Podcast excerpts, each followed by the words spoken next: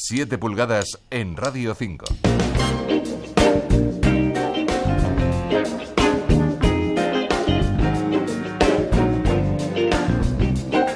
Hola, ¿qué tal? Muy buenas noches y bienvenidos a 7 pulgadas. Gracias por acompañarnos al otro lado del micrófono en esta noche de sábado. Gracias también por estar dispuestos a descubrir a una nueva banda emergente en este programa de Radio 5.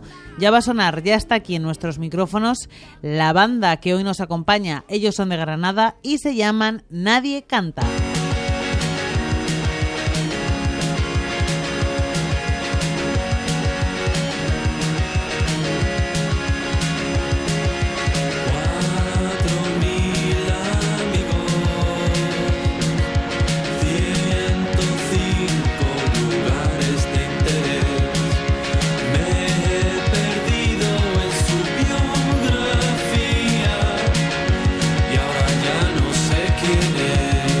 Escuchamos la canción que abre el EP de esta banda granadina.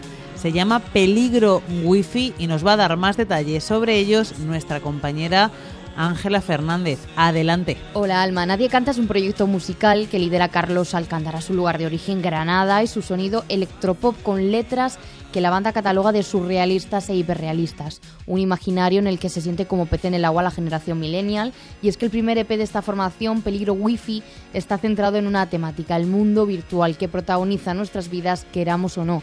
En 7 pulgadas ya estamos preparados para charlar de todo esto con Carlos, nadie canta.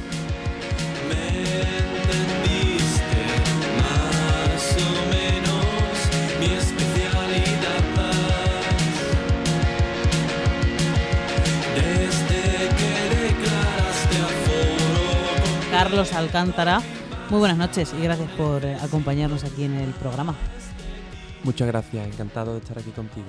¿Qué tal ha ido eh, la acogida de este primer EP que eh, en pañales en pañales no está porque bueno, nació en abril, pero podemos decir que está empezando a andar, ¿no? Sí, tiene es totalmente verdad. Bueno, la acogida está siendo buena porque aunque no estemos, digamos, acompañados por una campaña de marketing brutal, sí que vamos poco a poco y a la gente que le está llegando le está gustando mucho y se nota, vaya, las canciones están funcionando, la gente está respondiendo y sobre todo lo más importante que, que gusta y que te lo repiten y te lo recuerdan, que les gustan las canciones. Hablamos de bases psicodélicas, electrónicas, suavecitas, con letras que yo las denomino del costumbrismo. De hecho, un poco van así, entiendo que en la línea de bandas como eh, Detergente Líquido desde Cádiz, aunque en este caso la particularidad vuestra es que están centradas en un universo, el de los millennials, el de las nuevas tecnologías, redes sociales, ¿La idea es reíros un rato sin más o detrás de la letra la idea es la de hacer crítica social? Bueno, yo creo que eh, las letras se hacen y si la recepción es humorística, eh, eso no se puede controlar, pero sí que ofrecen segundas y terceras lecturas, aunque, mm, bueno, de primera muchas veces hay gente que me dice que, le, que les parecen divertidas las letras, pero esas mismas personas cuando pasa un poquillo más el tiempo sí que ve que ahí, ahí hay profundidad. Yo, cuando me dices lo del universo de las redes sociales, y millennial y tal, parece que no es el universo en el que estamos y en realidad yo no busco escribir eh, de manera que sea ficción, sino todo lo contrario, eh, como un observador, eh, ver qué está pasando, usar el vocabulario que están usando las personas en la calle y, de esa manera, pues bueno, contar las cosas, pero nunca busco contar historias mm, de fantasía reales son, desde luego, podemos decir que las letras de, de Nadie Canta son la relectura en tono satírico de la serie Black Mirror, por ejemplo. Mucha gente me habla de Black Mirror, pero yo no veo series nunca. Y pero sí que cuando he visto alguna cosa de Black Mirror o me han comentado, bueno, no, no me sorprende, pero igual que no me sorprende leer la prensa o no me sorprende pasear por la calle y escuchar a la gente, ¿no? Los comentarios y la lectura que tienen de las cosas. Por lo tanto, bueno, Mirror ya te digo que me parece que está gustando mucho a la gente por lo que veo, pero no sé, no sé hasta qué punto lo que cuentan está tan separado de la realidad. Ahora, por ejemplo, el caso de China, que está eh, quiere poner un sistema en el que se mm, valore la, la, actitud, ¿no? El comportamiento de las personas. Y creo que en la serie Black Mirror hay algo que es así. Pero bueno, eh, también hay otros mecanismos que, que nosotros, con el que nosotros vivimos día a día, que es el historial, por ejemplo, de, de Internet, que de alguna manera tiene información de cómo somos. Y también, bueno, el caso de la de la policía, ¿cómo se llama cuando te multan y tal? Eso se queda guardado también, el historial delictivo, ¿no? Bueno, el historial de alguna manera también cumple esa función. Efectivamente, ni siquiera creo que estéis adelantando una realidad que va a pasar, estáis hablando de una realidad que está pasando y que yo creo que da vértigo.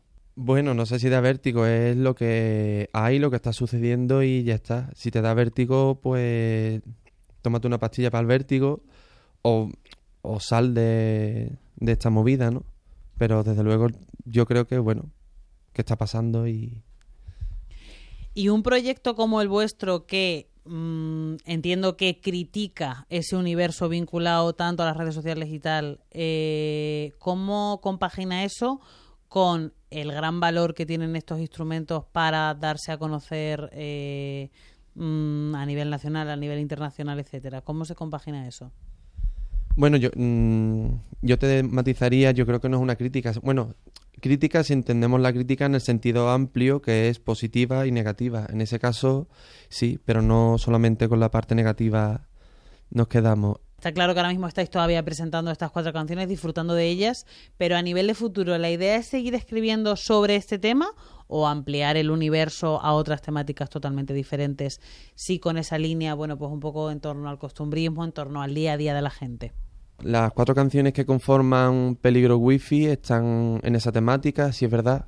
Ahora vamos a sacar, bueno, se han grabado otras dos canciones que siguen en esa misma línea y bueno, yo creo que depende un poco de lo que pase en el, en el mundo. No, ya te digo, no soy un creador de historia, sino más un observador, así que según lo que vaya pasando y cómo vaya cambiando el vocabulario, pues yo iré viendo esas palabras que se usan que quizás yo creo que tienen muchas veces riqueza de que ofrecen doble sentido, como por, bueno, tanto doble sentido como un término que se ha ido ampliando en el tiempo.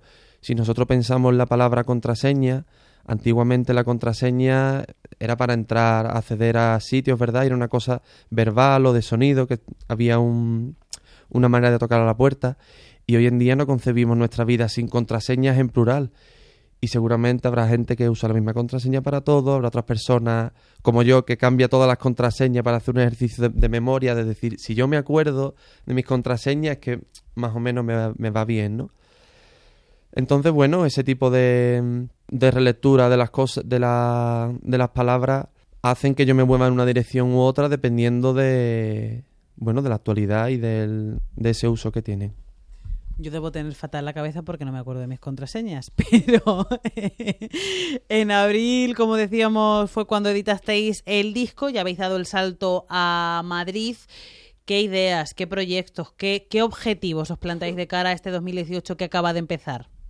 Pues seguir tocando, eh, moviéndonos, seguir componiendo. Tenemos tenemos pendiente un concierto en Granada con, con Zetangana, luego tenemos otro en, en Sevilla, que bueno, que es primicia aquí, pero que vamos a telonear al último vecino también.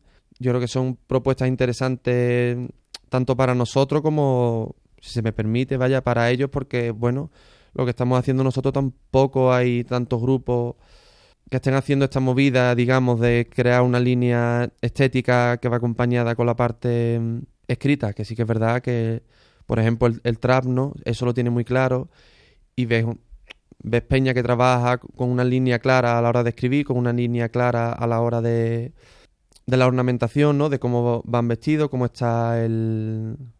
Bueno, la, línea estética en la que ellos se mueven.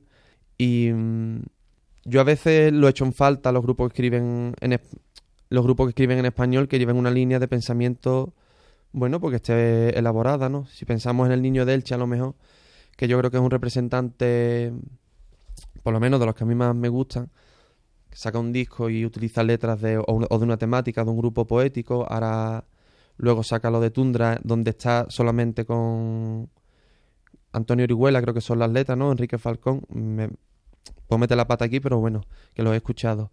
O ahora que va a sacar otro, otro trabajo, yo creo, donde está trabajando con letras, me parece que son del mundo eclesiástico. Entonces, bueno, mm, la propuesta que nosotros hacemos eh, está la parte musical y está la parte de, de las letras poéticas o como se quiera llamar, que nos lo curramos bastante y creo que por ahí, bueno, tenemos huecos. Bueno, podemos decir que Carlos es un trovador de la realidad, porque aparte de escribir letras para, para este proyecto, para Nadie Canta, pues también tiene un poemario, también un poco vinculado con el mundo, pues eso, de Internet. De hecho, se llama Poemario Google. Y queremos mm, ahondar un poquito más antes de irnos, en precisamente en el poemario. Eh, ¿Qué nos propones que mm, conozcamos, que leamos?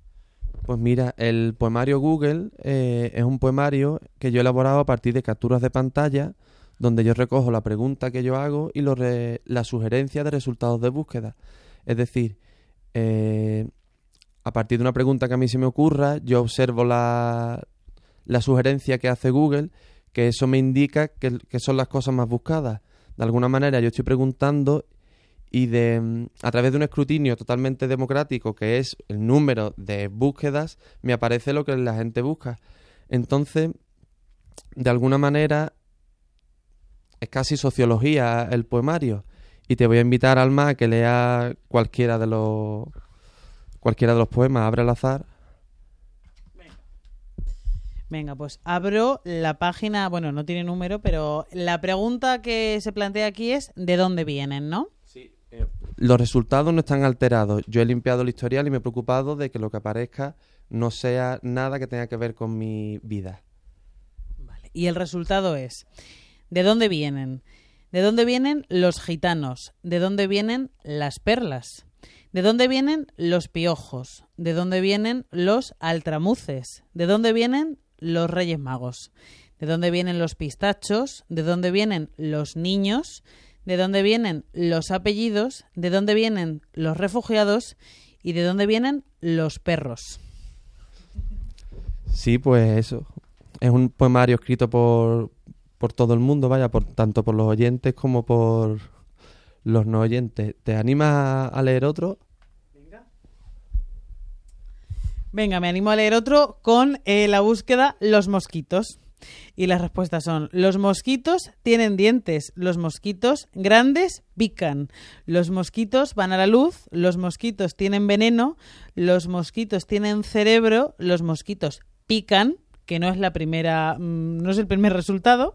Los mosquitos tienen huesos, los mosquitos machos pican y los mosquitos más peligrosos del mundo. O sea que los mosquitos tienen dientes es la primera respuesta.